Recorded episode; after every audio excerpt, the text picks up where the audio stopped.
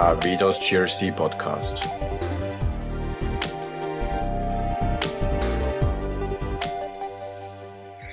Dear GRC community out there, I'm happy to announce today we uh, welcome you to the second part of the podcast with Michael Rasmussen, the founder of GRC 2020.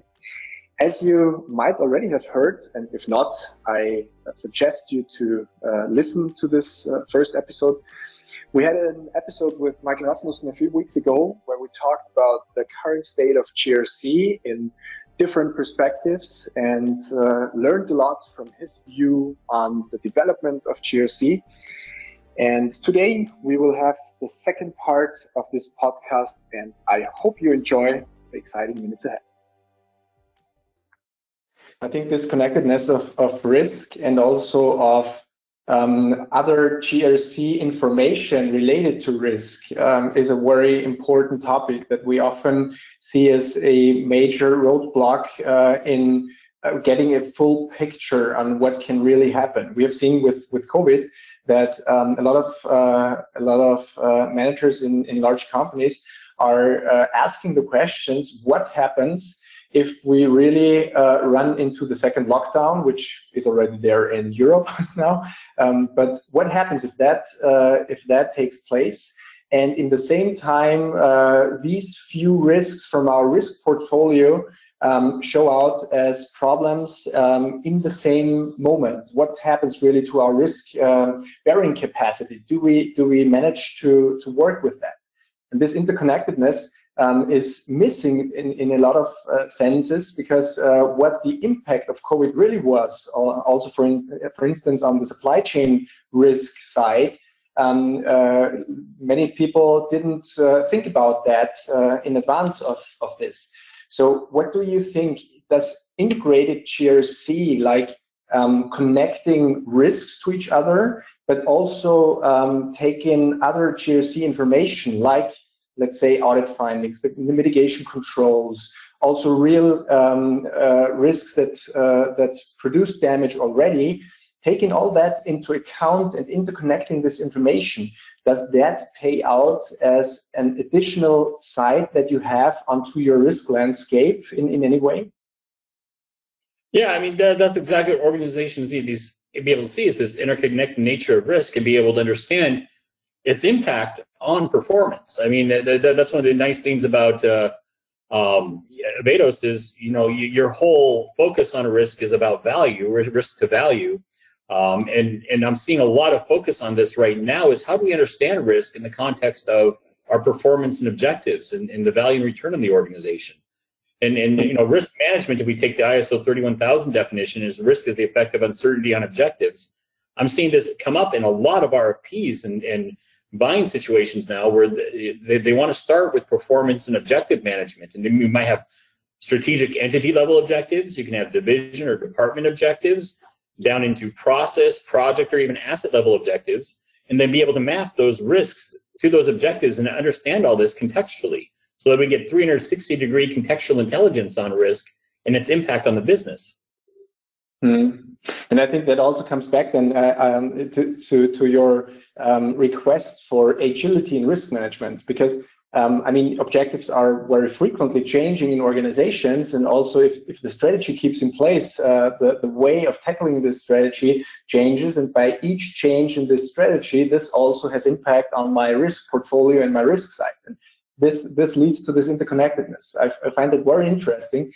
Um, so if, if we if we agree on, on, on, this, what you, what you said, that this interconnectedness is necessary for organizations to tackle, um, what are the roadblocks that you typically see, um, either on the on the technology side, but also on the organizational side within organizations um, for implementing such an integrated GRC strategy? Oh well, the, the the roadblocks I often see right now is a clear uh, value proposition, a, a, business case. And particularly with the current economic environment and uncertainty with COVID 19, there's a lot of interest in improving GRC and risk management strategies Uh, but it's not like an open checkbook. You know, you got to clearly articulate what is the value and business case for moving forward with this strategy and this solution. Mm-hmm, mm-hmm. So, I mean, in that context, I mean, you need to really build out a, a strategy that defines how do we, how does this make me more efficient, effective, and agile. That those are the three angles I look at in looking building a business case or an economic justification yeah. solution. Yeah, yeah. We've, we've seen it with one of our customers in Switzerland. It was really an interesting project where um, the, the board of directors um, with the owners of the company have uh, created some kind of a very simplified communication instrument, which was some kind of a barometer um, where uh, you have the risk bearing capacity of the company based on the financial figures that are there. And then the management uh, got some kind of a um, an acceptance level, which kind of risk level on this barometer can be taken. And it was very interesting to see that when they got the real insight on what the risk level was that they needed to take risk bearing capacity into uh, place for um, operational risk, um, and the knowledge that uh, the far they could reduce operational risk, the more risk capacity is there to tackle new projects, new markets, and new initiatives. Um, that was mainly the turning point where the business case uh, was really understood by the management. What does risk management on the operational, but also on the strategic level, bring as a benefit to me? Do you also see that, uh, that this kind of um, instrument to uh, discuss on how do I allocate my risk bearing capacity is something that is frequently used in organizations to get to this kind of benefit view on risk management. I, I mean, th- that, that's a more mature risk function that's going to be able to um, deliver that, but it's what organizations need to be striving for. I mean, to me, that that's very clear and apparent. Too often, risk management seems to be more like a compliance exercise of tick boxes and not really part of the fabric and culture of the business itself. Mm-hmm, mm-hmm. Yeah, I, that's also what we experience in, in, in the market. And one of the of the requirements that we see here often is um, to be able to doing that. Um, I need to to use quantitative methods uh, and in some cases also risk simulation, which a lot of people still have uh, high fear uh, that this is too mathematical and very complex and very hard to understand.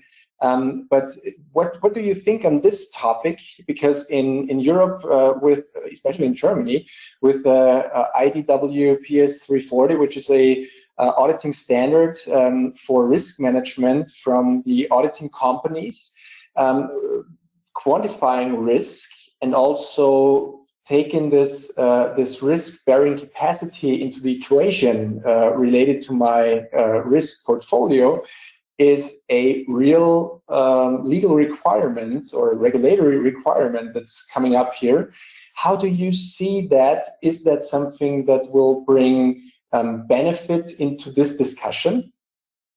I mean, it definitely will. But the, the, the, challenge is whenever we have any type of regulation or requirements, there's people that approach it tactically that, you know, what's the bare minimum to get by and to report on this? And, and even though it's aimed at making things more of a strategic value to the organization, like that you see in IDW PS 340, you know, and there, there's some organizations that don't really grasp the principles of it to and embrace that, and they make it more of a tick box ex- exercise to really get the value of something like that and to achieve the purpose that why the, that requirements are even there is to embrace the, the, the core principle itself and, and, to make it a part of the business and and uh, and, and and the value that it brings. Mm-hmm. mm-hmm. Is, could, could it also be a training and uh, educational topic? Because what we see with a lot of our customers, they are they are somehow beginning uh, to to think about these methods and quantitative uh, uh, topics and quantifying really quantifying risk and aggregating risk, thinking about simulation to find out which kind of measures should I take based on what my my available uh, reduction budget is actually. Is it also some some limitation that you see here which resides in uh, the education and information that employees have uh, about these quantitative methods? I mean, and, and, well, there's a lot of education that has to take place there because we, we need to make sure that not just the second third line functions understand those quantif- uh, quantification measures and risk normalization aggregation requirements, but that we can objectively present that to the front lines, the, the, the, the operational management who actually owns that risk in a way that they can understand and take action on. Um, eh, the, to me, that, that, that's one of the critical pieces of this is, is, the training and awareness of the front office of the business and operational management. Mm-hmm. Mm-hmm. Yeah, what we what we see is um, that in a in a lot of cases, uh, this training aspect uh, has multi dimensions, multiple dimensions. Um, one is like you just mentioned, uh, really the methods side on on training, um, and also in GRC tech, we also see that often uh, the training of people to um, participate in the processes uh, in a risk management or in a GRC software um, often is uh, is a pain to customers because um, they have frequently changing user groups uh, and and they need to train all these people of how to participate in the process. Um, do you think that that this is somehow a limitation on um, engaging the first line, like you mentioned in the first question? It is um, part of being agile in in, in GRC to involve and engage the first line to take part in this process. And is, is training something that needs to be tackled to uh, to improve that compared to what, what was done in the in the past? Definitely. I mean, you need contextual type training that, like when you're in the technology platform and themes, that uh, it needs to be intuitive. But when people have questions, they can readily get those questions answered and know how to use the system and provide information and input into the system and get the information out of the system they want. So there's that contextual training, uh, in addition to more formal like training on risk management processes and even the culture of the organization uh, and, mm-hmm. and that culture. Mm-hmm. mm-hmm. What, what are the, the ways to change the risk culture in your sense? So is there some kind of a cookbook of how being uh, able to, to really tackle the the thinking model about risk management in people's heads? Uh, to me, that that starts with you know awareness that risk is actually owned by the business in the front lines. Too often, mm-hmm. I think the employee's concept or the manager's concept is that the chief risk officer is responsible for risk. And, and to me, yeah. a good chief risk officer is more about a facilitator and collaborator I mean, they're there to monitor risk and actually be able to see the interconnections of risk because, you know, something that's happening in one department might have a cascading impact in other areas of the business. And, and they provide insight in that big picture of risk. But, but the thing, the key thing for changing risk culture in the organization is developing a clear understanding that risk is actually owned by the, the line of business out there. And, and the back office functions are there to facilitate and help but they're not the ones that actually own the risk. And, and so to me, the big cultural shift comes in, in understanding who actually owns that risk and who that's actually accountable for it. Yeah, that, that's interesting because that's, I think, something where, where software really can help.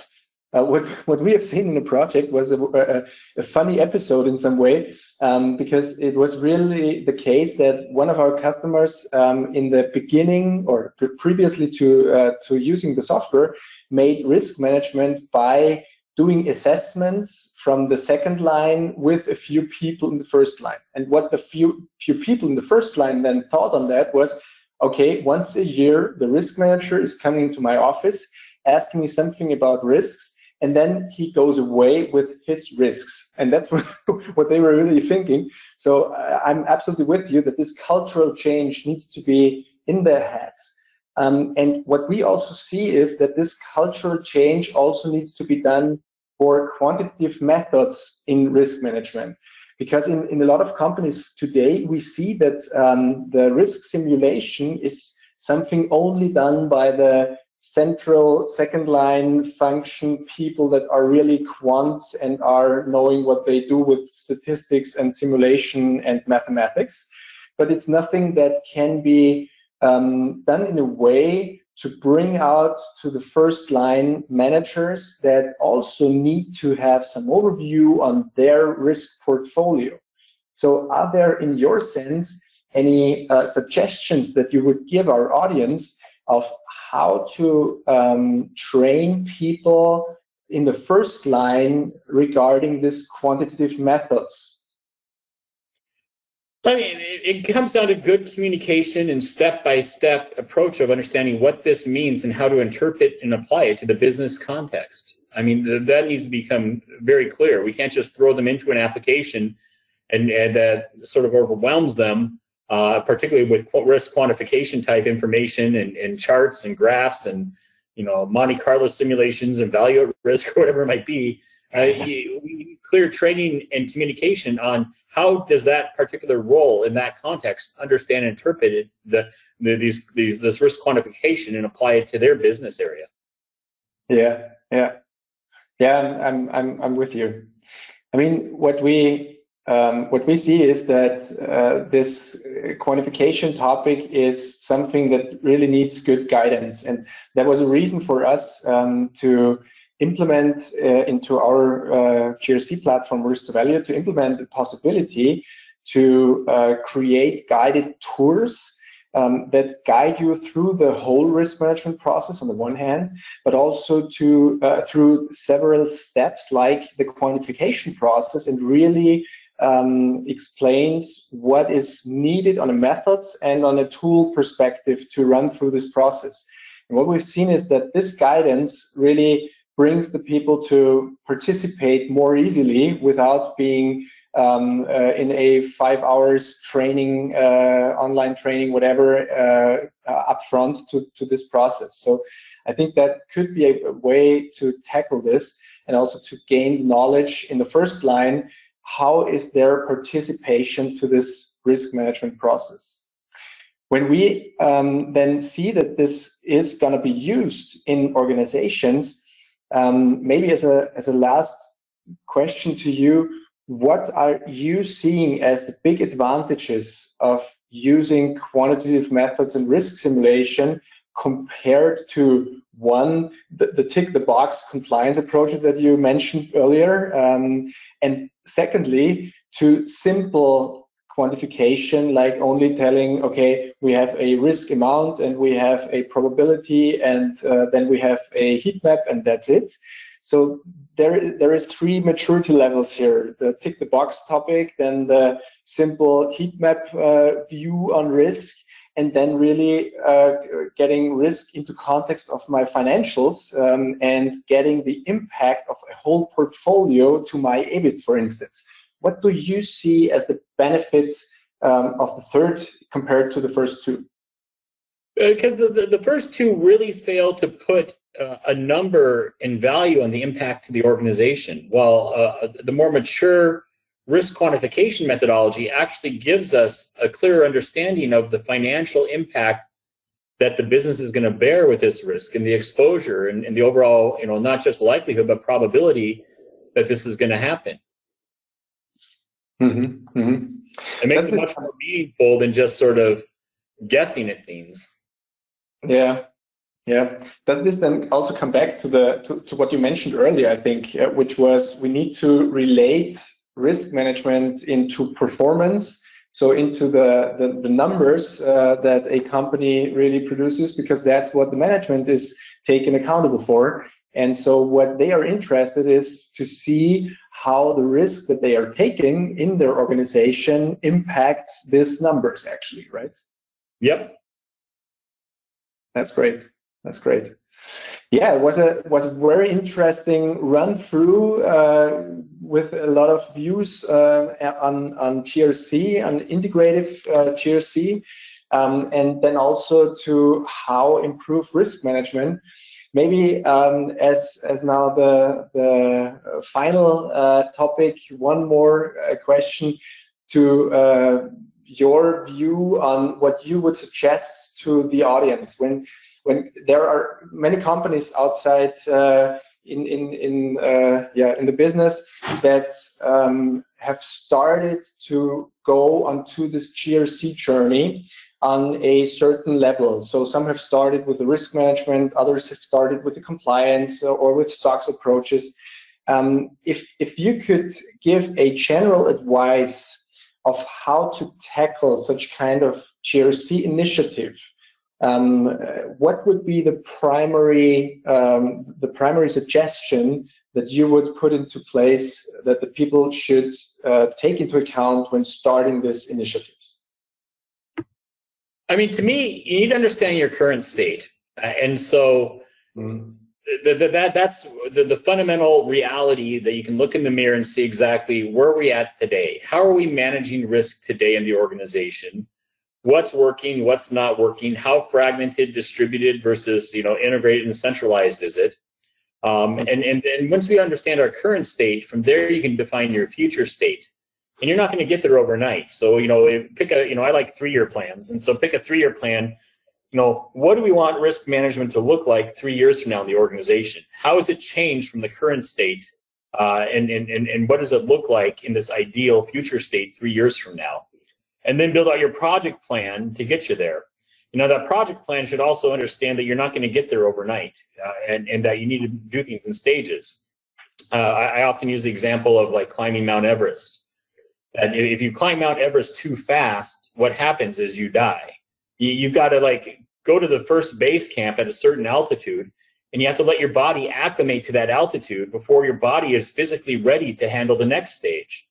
You know somebody that, that runs up mount everest is going to find out that their body cannot handle it and, and it hasn't had ch- time to adapt and and it, it, the body's going to die. The same thing with a big risk management project you've got to tackle it in stages if things have been very broken and you're not at a more mature stage now but more starting from ground zero you, you've got to learn to crawl before you can walk, before you can run. Uh, and, and so you need to tackle risk management into stages that is digestible for the organization because you, if you change too much too quickly, the project fails. And so you need a strategic plan. The other key thing is to get the right people involved on, on the strategy uh, that can help the, the risk management project be a success. And, and finally is to pick the right technology. Uh, too often, I see people that have a good vision for risk management, and they've got that three-year plan what their future state is, but they go and they select, you know, a technology platform, probably one that they might already be using. That was maybe Gartner and Forrester ranked them really high, but really that that technology is only good at one domain of risk, because maybe 20 years ago it was built for IT risk management, and it's not very good at enterprise and operational risk. It might be weak in risk quantification, like we talked about. Uh, it might be not even do risk normalization and aggregation. Uh, but we run forward with this uh, with this pet solution, be, maybe because we're already using them, but it, we fail to really analyze that solution if it can actually achieve our three-year plan where we want to be three years from now, and then halfway through we're ripping it out. Mm. You, you want to make sure you select the technology that can actually accomplish what you're trying to get to. Yeah, that's that that's a very good point, and and uh, th- that is also a request to us as a software vendor, or I understand it at least at that, um, because what you said now is we we need to enable organizations to take this journey step by step, and that means that uh, a software platform uh, supporting this process needs to be adoptable and easily adoptable, which means agile um, to uh, to be able to start simple, to start at the maturity level that the company actually has at the moment, um, pick it up, uh, and then go from that uh, and uh, expand uh, and improve the, the GRC journey um, to a higher maturity along with this three years plan. And that's something that we as a software vendor need to support, and uh, that's what we want to support. So I, I take this as a request also to us. it's very interesting.